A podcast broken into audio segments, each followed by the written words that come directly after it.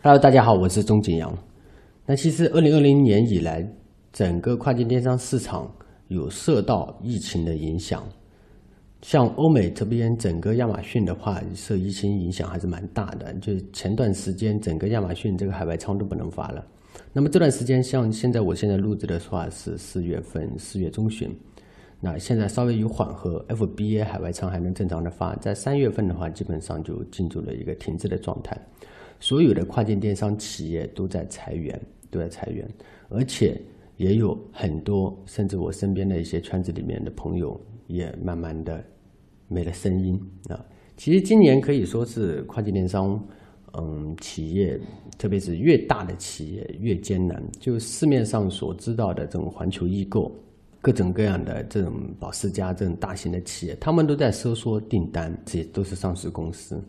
那正是因为这样啊，像这种大型企业，它在各个平台收缩之后，其实我觉得反而是中小卖家崛起的一个机会。因为就全球的市场而言，欧美市场是影响比较严重的，呃，印度市场就不用去想了，对吧？但是呢，整个东南亚市场。还是一片平和，哪怕是在三月份菲律宾封国，但是呢，东南亚市场在前五天时间，所有的物流又重新通畅了。我们自己所发的所有的货物，包括，嗯，我们自己去发一些家具到新加坡，那么在四月上旬的时候，这个是物流的还不能发出去，但现在我们所发过去的，在那边停了半个月的。在海关里面，新加坡海关里面停了半个月的货物，现在已经逐渐签收了，说明整个物流体系已经慢慢通顺了。那正是因为这样，那么在前面的所有的大型企业，它的不管的各个平台，虾皮平台也好，各个平台也好，那么他们都已进行了收缩，进行了裁员，进行了自保。那反而这个时候平台是有流量溢出的。那么有流量溢出，只要我们中小卖家进去，甚至我新手卖家进去，那么现在这些流量是给到谁？无非是给到现在能够进入跨境电商市场、进入我这个平台的这个客卖家群体。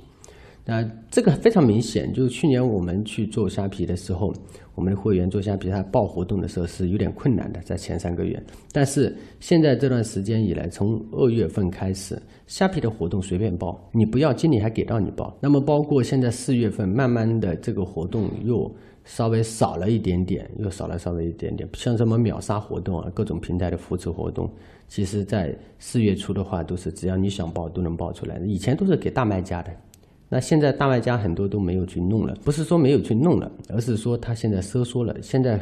当缓和过来的时候，他又没有这么多人去做，因为大卖家他都是靠什么？靠公司化运作。他招一个人跟开一个人，他招一个新招的人，至少培养两到三个月左右，他才能够熟练的把自己的店铺，把这个店铺接手过去，全部经营起来。所以我觉得危机危机其实危险中有机会。那对于新手卖家来说，我去做东南亚市场，我又不用什么投入，甚至说，那你开店是免费的，你直接就可以尝。我每次都会跟大家去讲的时候，都会去说，就是。不一定说你听了我钟景阳分享，你一定要跟着我做，或者一定要呃我们去孵化你，你也可以自己去尝试一下。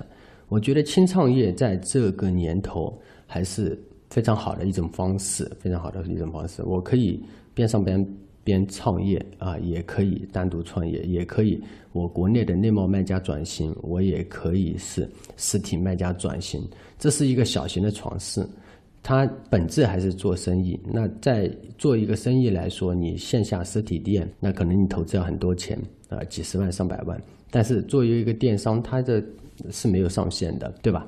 那你可以做几个亿的营业额，你也可以做几百万，也可以做几十万，甚至做几万、几千。但是你的尝试的成本、最小可行性模型的一个测试，它的成本是非常低的。你甚至可以一台电脑、一个打印机，你就可以去做，你不用去花费任何的成本，你都可以去测试。那无非是时间的快与慢。躺的坑的多与少而已，但是你综合下来，比起你开实体店，你再开这个跨境开一个跨境网店这样的整个对比下来，我觉得是划算的。大家可以综合的考虑一下。当然，现在很多还有很多朋友对于跨境电商不是非常了解，没有关系，你听我后面跟大家娓娓道来。每个跨境电商市场，在我有限的认知以内，我跟大家去分享，希望对大家都有所帮助，有所收获。非常感谢大家，这期就到这里，谢谢。